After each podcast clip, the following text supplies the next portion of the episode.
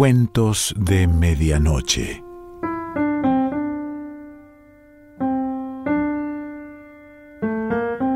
El cuento de hoy se titula El funeral de Buck Fanshawe y pertenece a Mark Twain.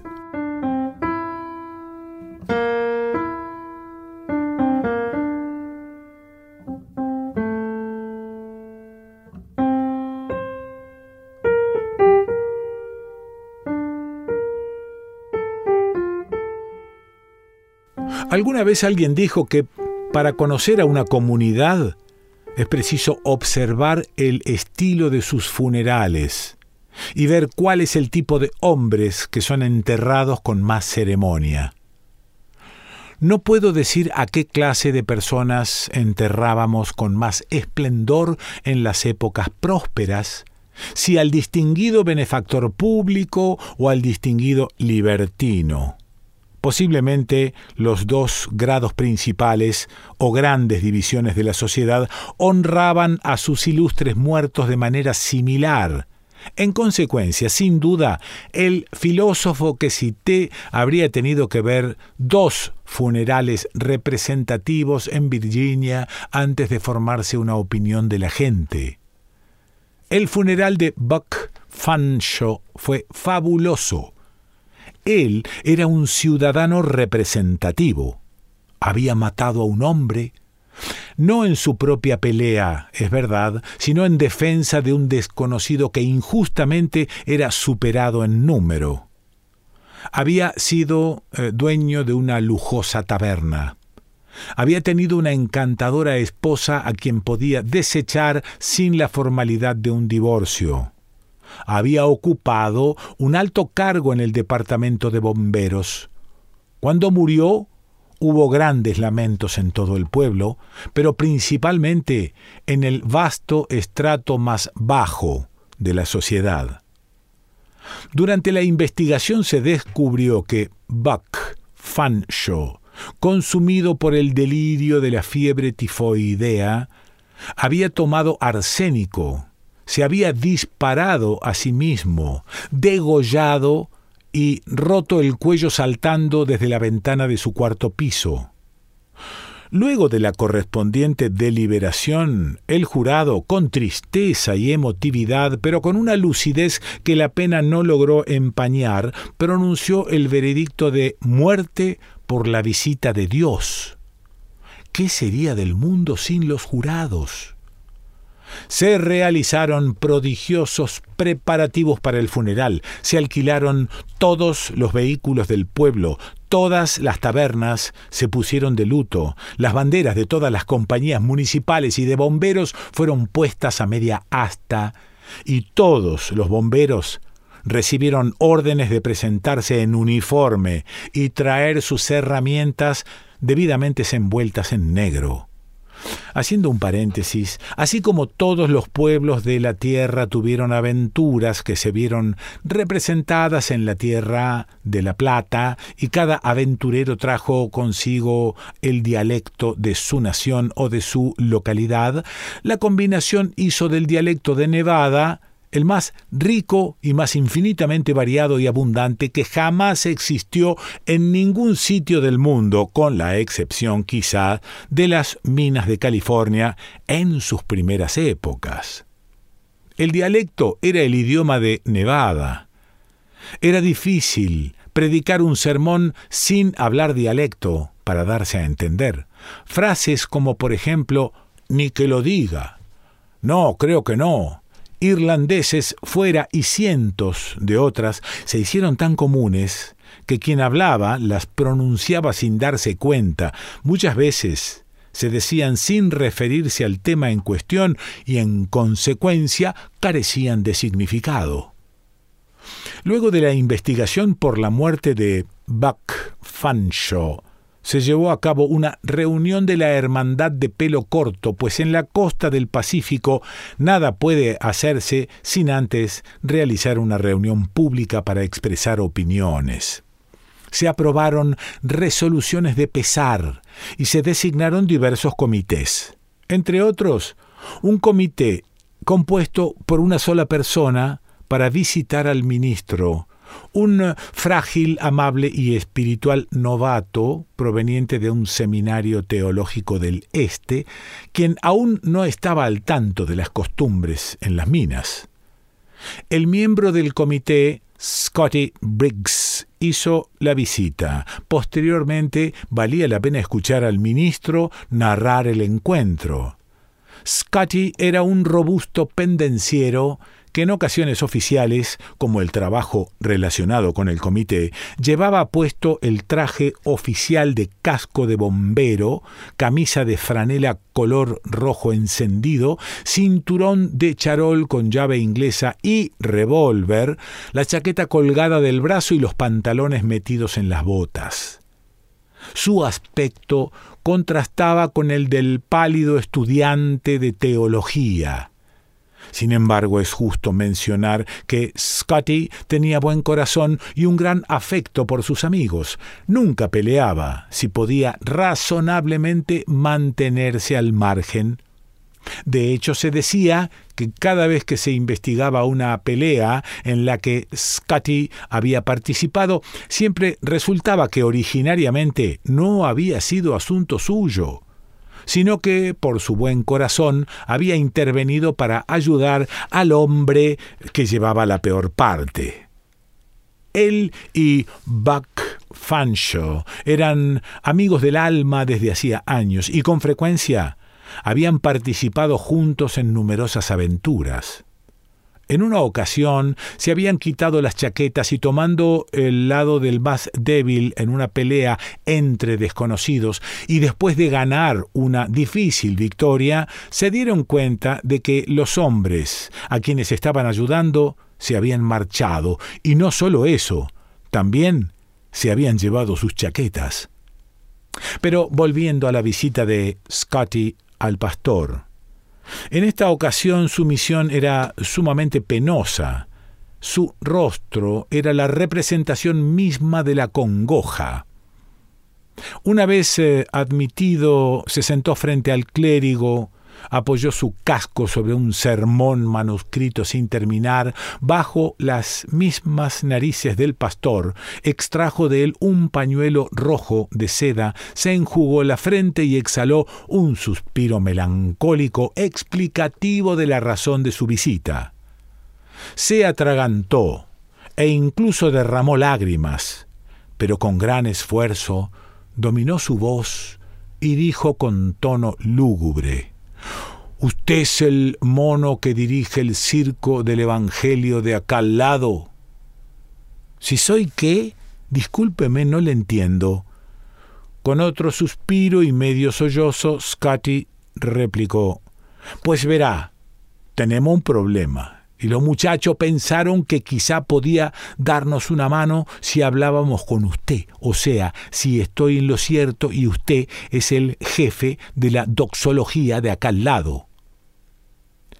Soy el pastor a cargo del rebaño cuyo refugio se encuentra aquí al lado. ¿El qué? el consejero espiritual del pequeño grupo de creyentes cuyo santuario se erige junto a este edificio. Scotty se rascó la cabeza, pensó un momento y luego dijo Ahí me ganó, amigo. Supongo que me ganó la mano. Subo la apuesta y paso. ¿Cómo? Debe disculparme. ¿Qué fue lo que dijo? Bueno, me lleva ventaja o quizá los dos tenemos ventaja. De algún modo usted no me fuma ni yo lo fumo. Verá, uno de los muchachos se fue de pista y queremos darle una buena despedida, así que ahora lo que quiero es que alguien nos toque un poco de música para despedirlo bien.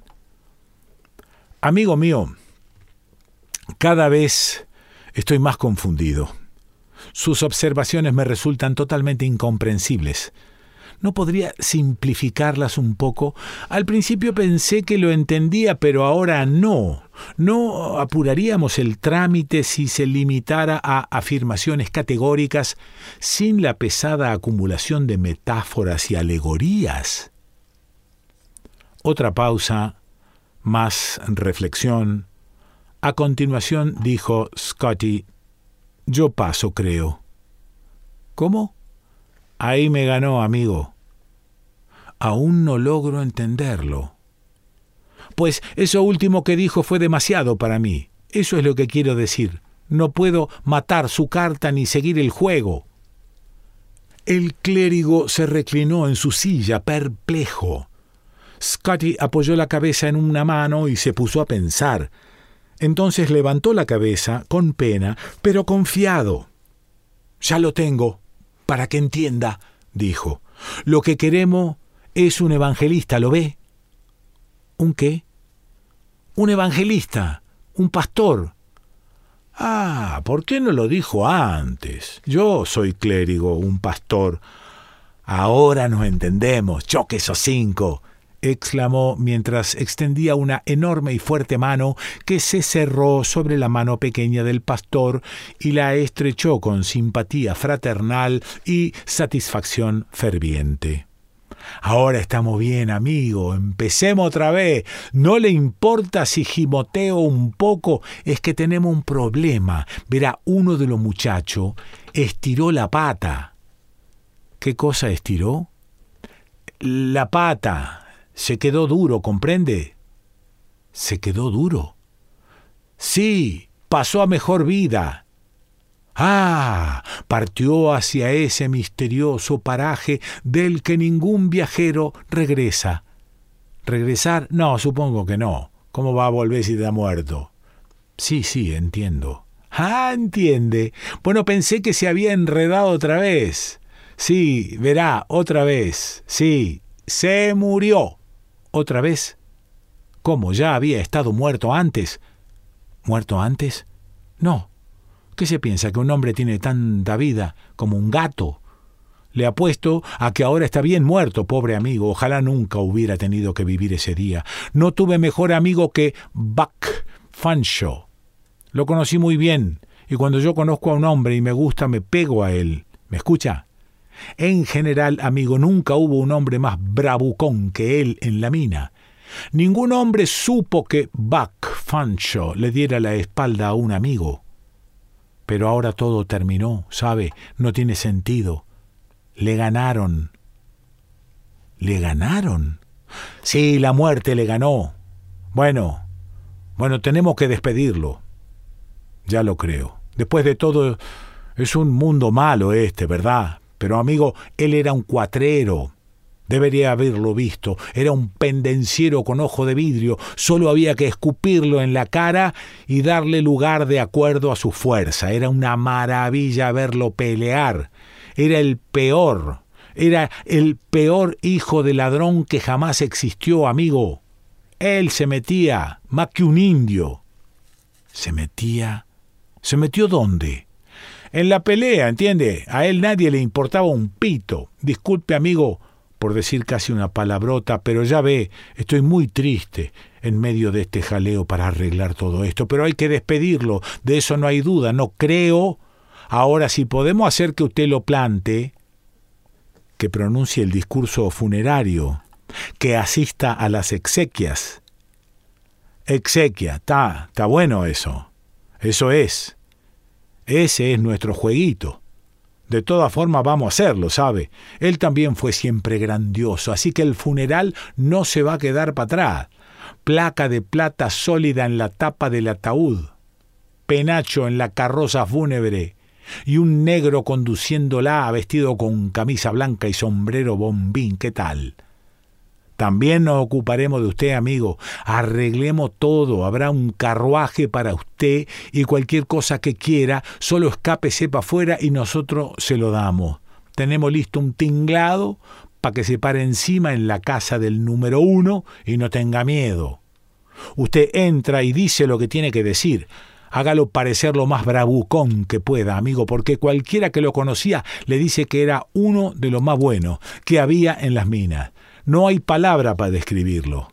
No soportaba ver que las cosas salieran mal. Él hizo más que cualquier otro para mantener la tranquilidad y la paz de este pueblo. Lo he visto derribar a cuatro mexicanos grasientos en once minutos con mi propio ojo. Si algo tenía que regularse, él no era un hombre que estuviera buscando quien lo hiciera, lo hacía él mismo. No era católico, ni lo sueñe, le tenía ojeriza, siempre decía irlandés fuera. Pero nada de eso importaba cuando tenía que defender lo derecho de un hombre.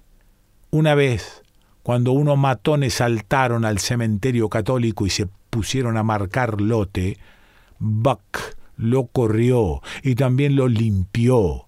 Yo estuve ahí, amigo, lo vi con mis propios ojos. Eso estuvo muy bien, ya lo creo. Por lo menos la intención lo estuvo, ya sea que la acción sea o no justificable. ¿El difunto tenía convicciones eh, religiosas? Es decir, ¿sentía alguna dependencia o se reconocía fiel a un poder superior? Scotty se quedó pensativo. Creo que me sonó otra vez, amigo. ¿Podría repetirlo otra vez y lento?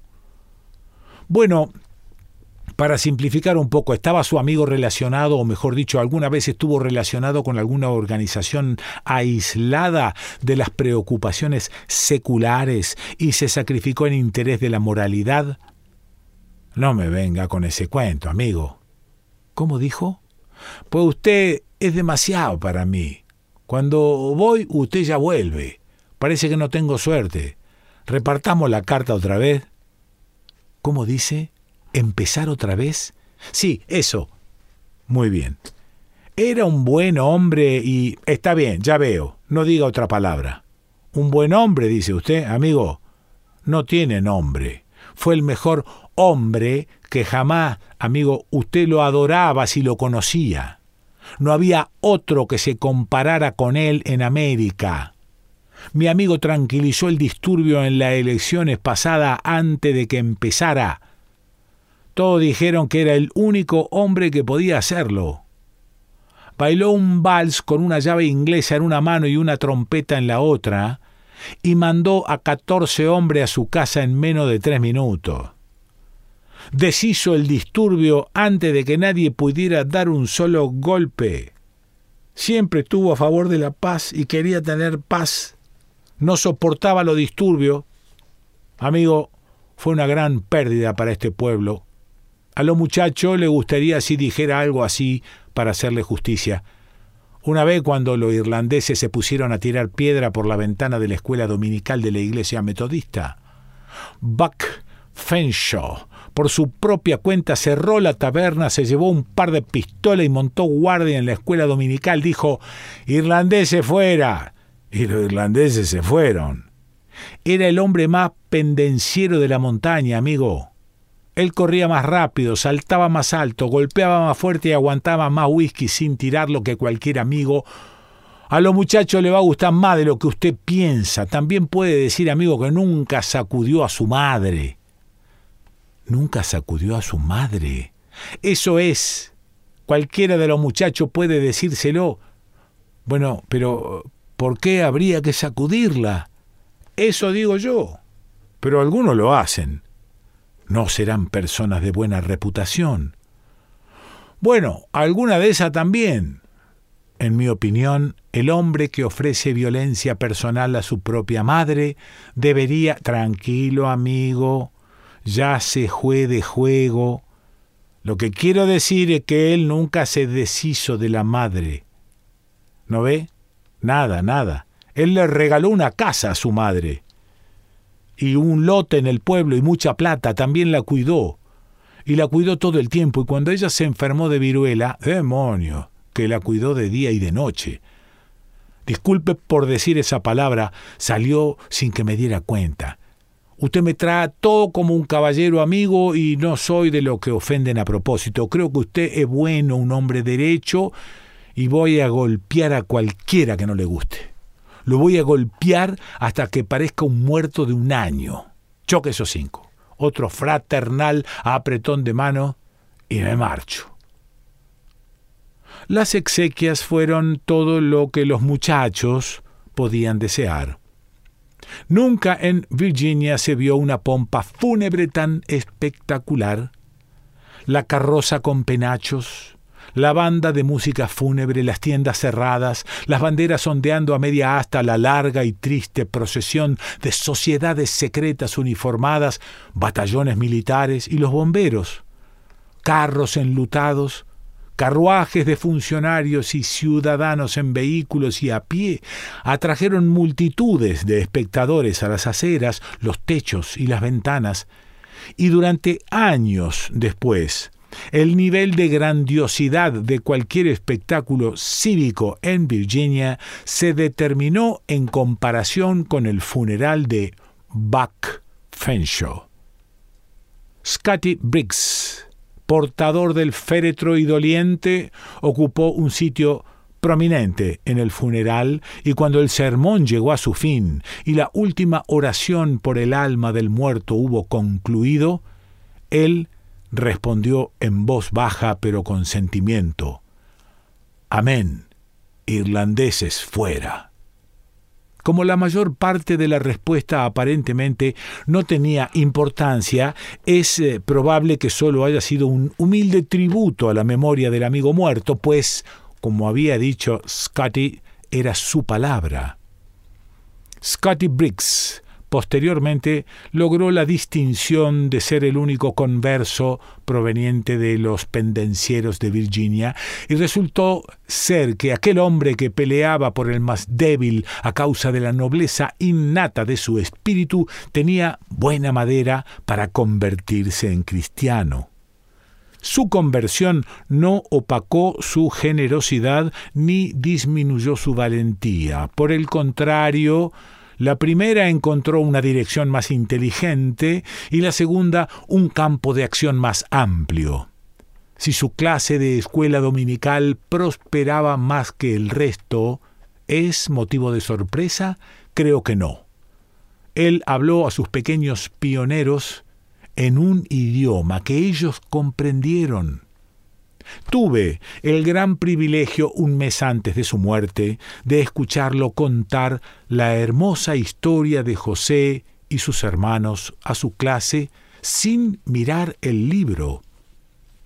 Dejaré que el lector imagine cómo fue la historia narrada en el dialecto de Scotty oída de los labios de ese maestro serio y circunspecto, mientras sus pequeños alumnos escuchaban con interés arrollador, que demostraba ignorar tanto como él que las sagradas convenciones estuviesen siendo sometidas a algún tipo de violencia.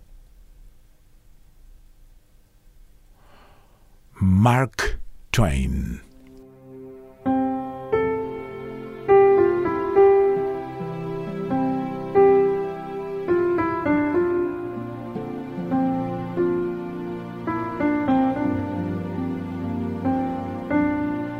Cuentos de Medianoche.